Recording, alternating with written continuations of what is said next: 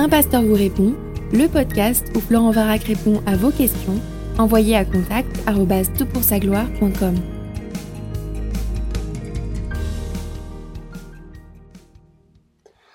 La question est posée pour ce podcast en admettant qu'on parvienne à créer un embryon humain à partir de gamètes artificiels.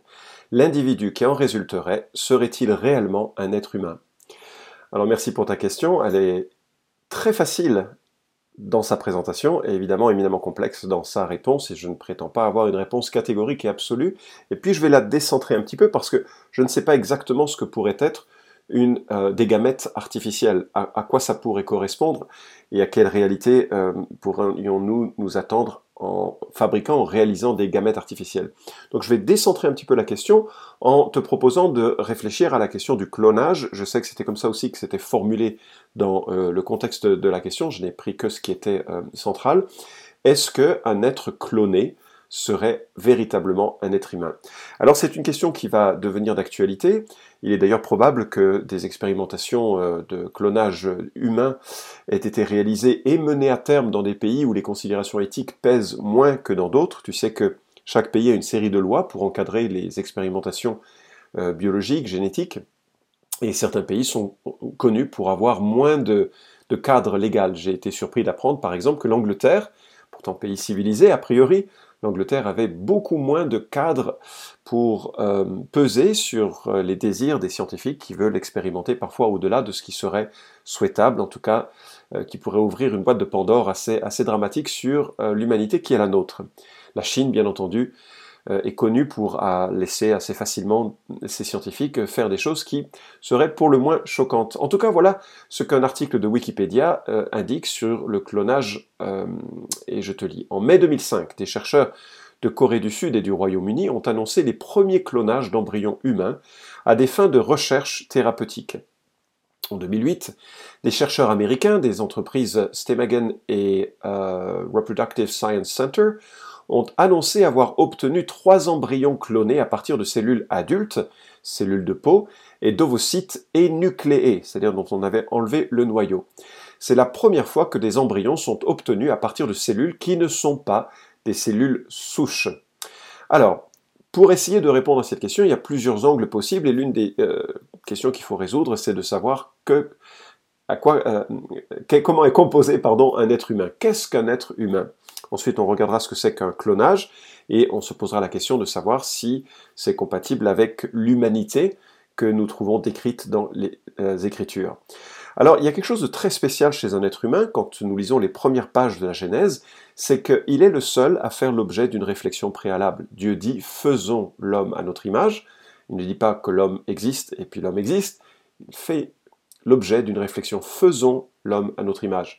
Et puis il fait l'objet d'une identité unique. Le à notre image montre qu'il y a chez l'être humain quelque chose qui le distingue des autres et qui est le reflet de Dieu. Les théologiens ont débattu sur cette question, je l'ai déjà évoqué dans différents podcasts, mais euh, beaucoup considèrent que cette image reflète deux choses. La première est celle de la représentation, c'est-à-dire que l'être humain représente l'homme sur terre comme s'il en était le, roi. En tout cas, c'était l'intention de Dieu que Adam et son humanité soient les premiers rois sur terre, régnant de la part de Dieu sur cette euh, création magnifique qu'il nous laissait. D'autres ont ajouté, et je crois que c'est aussi un aspect d'être à l'image de Dieu, c'est que Dieu a communiqué aux êtres humains certains de ses attributs, les attributs communicables, c'est-à-dire les qualités, les caractéristiques de sa personne, qui euh, sont aussi chez l'être humain. Dieu est amour, nous sommes capables d'amour, etc., etc. Alors, on peut aussi remarquer que l'être humain est éternel à partir du moment de sa création. L'être humain a une composante euh, de, son être qui est éternel. Et avec la Bible, on peut dire que c'est les deux seules choses, si on peut dire ainsi, euh, créées qui sont éternelles. Euh, autre chose, il y a eu une création magnifique. L'être humain a été créé sans aucune tare morale ni spirituelle. Et puis, Adam et Ève ont choisi leur autonomie. Et la mort est venue briser cette espérance d'une société paisible à l'image de Dieu. L'être humain a choisi son indépendance, a choisi de désobéir à Dieu, il a été exclu de la présence de Dieu, et il y a toute une série de conséquences négatives sur l'ensemble de l'humanité, de la création, qui, ont, qui se sont manifestés avec cela, et notamment la mort. La mort qui n'est pas simplement une question de, de, mort physique, nous allons tous mourir, notre corps se dégrade, la maladie est possible et fréquente d'ailleurs, mais au-delà de ça, il y a une mort spirituelle, une séparation d'avec Dieu. Alors maintenant, cet être humain, il se compose de quoi? Alors je ne vais pas rentrer dans le débat euh, de savoir si c'est un corps, âme et esprit ou si c'est simplement un corps et un être spirituel. Ça va venir dans un prochain podcast. Quelqu'un m'a posé la question, je vais préparer cela. Mais on va dire plus, assez simplement qu'il y a au moins une partie matérielle dont l'apôtre Pierre euh, parle en évoquant la, métaphore de la tente. Nous, nous, habitons en quelque sorte notre corps comme, comme nous habitons une tente quand nous partons en randonnée. Et puis nous avons une partie immatérielle, l'esprit et ou l'âme, ou en tout cas cette partie immatérielle qui demeure éternelle et qui à la mort rejoint Dieu ou reste séparée de Dieu. Alors, euh, l'être humain, c'est donc une enveloppe et une partie spirituelle qui se séparent à la mort. Alors maintenant, qu'est-ce qu'un clone? Un clone, c'est un individu qui partage un même patrimoine génétique qu'un autre. Alors cela provient d'un processus de multiplication qui peut être divers et dans lequel je, que je ne vais pas décrire, d'ailleurs j'en serais euh, incapable, je ne suis pas scientifique et pas du tout dans cette, euh, discipline, mais ce serait facile de regarder sur Internet pour comprendre les différentes techniques qui permettent de la réalisation d'un clone. En tout cas, la fabrication, entre guillemets, d'un être euh, euh, humain ne vient pas de la rencontre de deux gamètes lors de rapports sexuels ou bien lors d'une fécondation in vitro.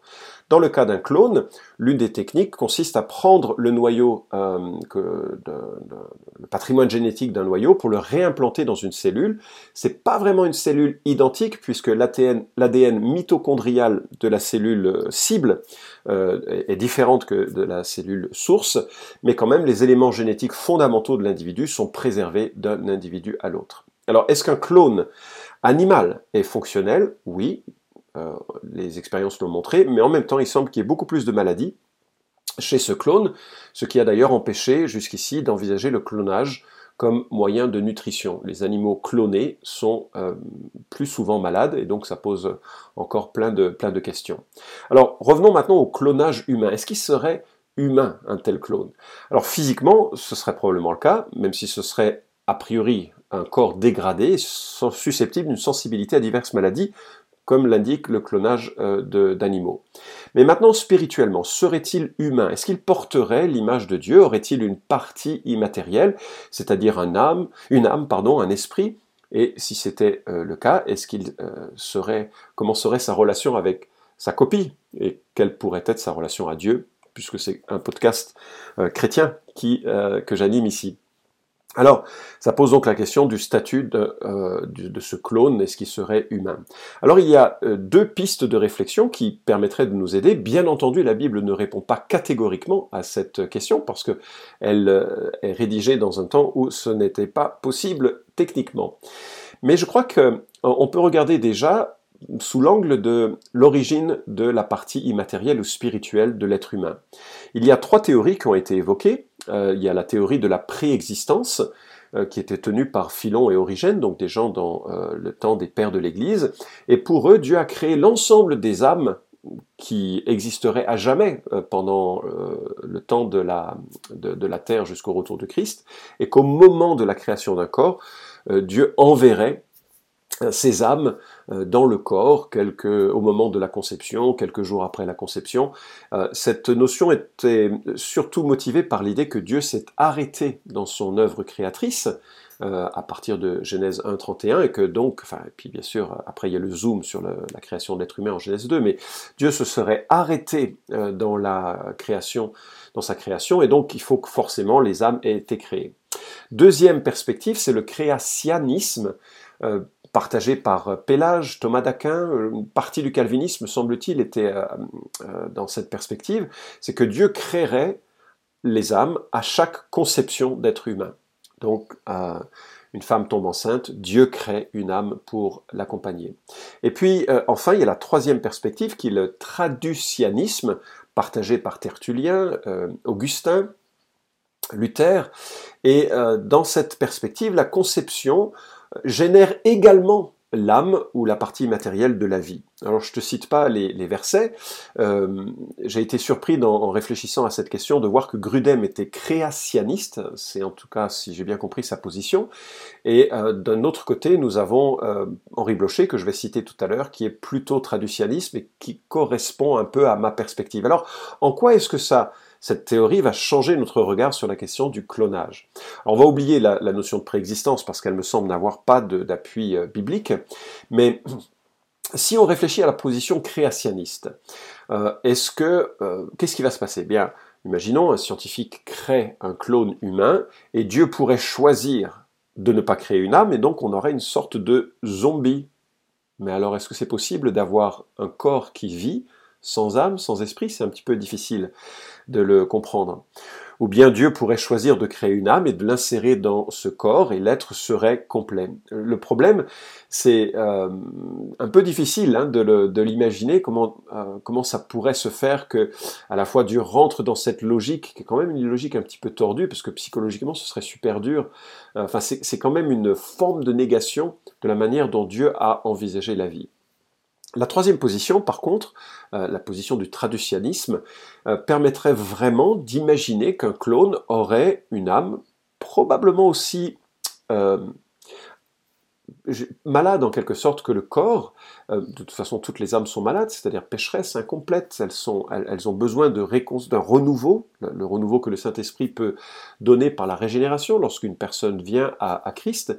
Mais peut-être qu'il y aurait aussi des, problèmes de déficience parce que euh, l'âme créée ne viendrait pas d'un processus que Dieu avait créé lui-même, où le père et la mère seraient impliqués dans la création d'un être global, un, corps et une âme, mais de la même manière que le corps imparfait d'un clone, euh, bien, pourrait, on pourrait imaginer, mais c'est très spéculatif tout ceci, une âme qui aurait un certain nombre de séquelles de ce processus.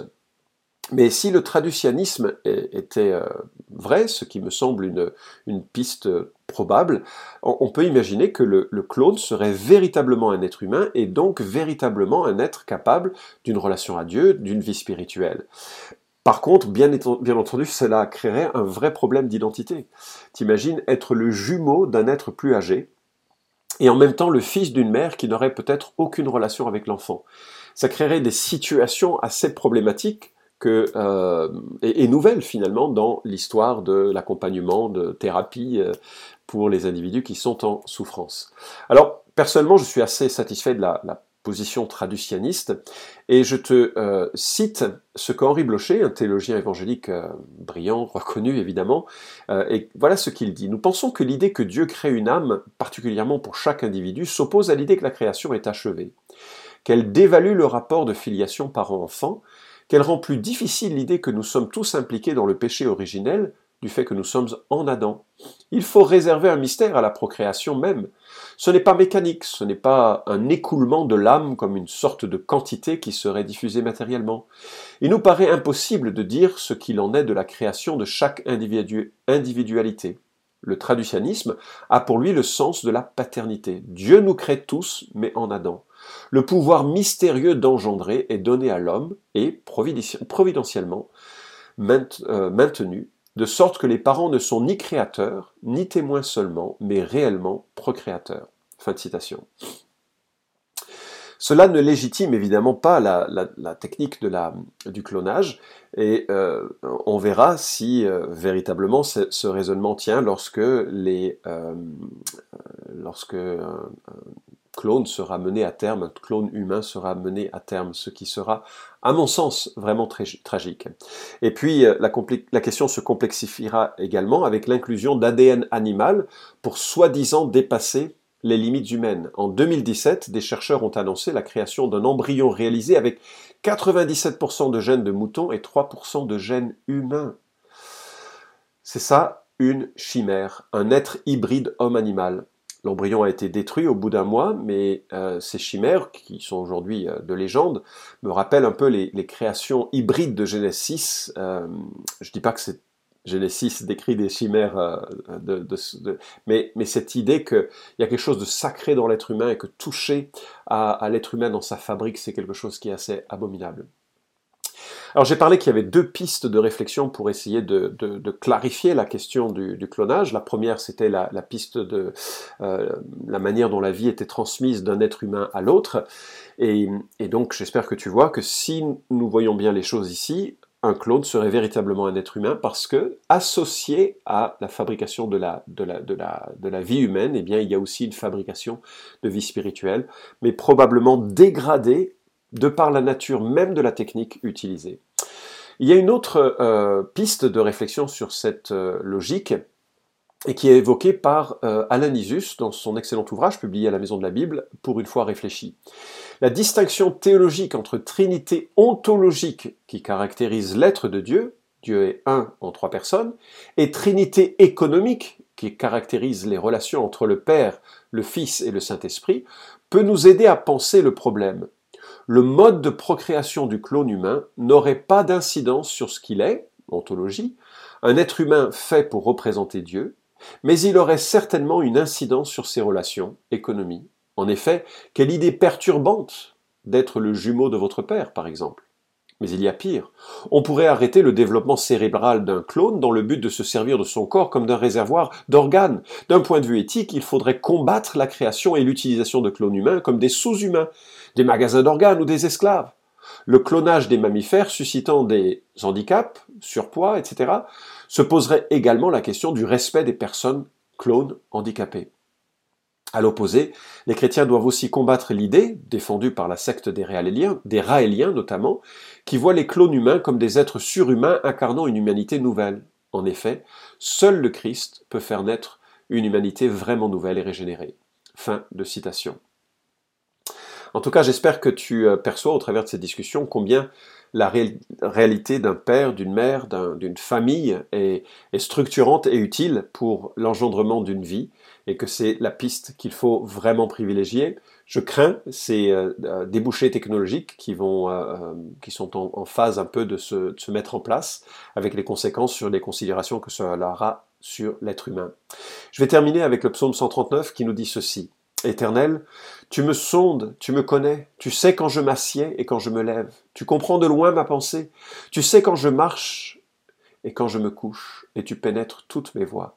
Car la parole n'était pas sur ma langue, que déjà, Éternel, tu la connais entièrement. Tu m'entoures par derrière et par devant, tu mets ta main sur moi. Sonde-moi, ô Dieu, et connais mon cœur. Éprouve-moi et connais mes préoccupations.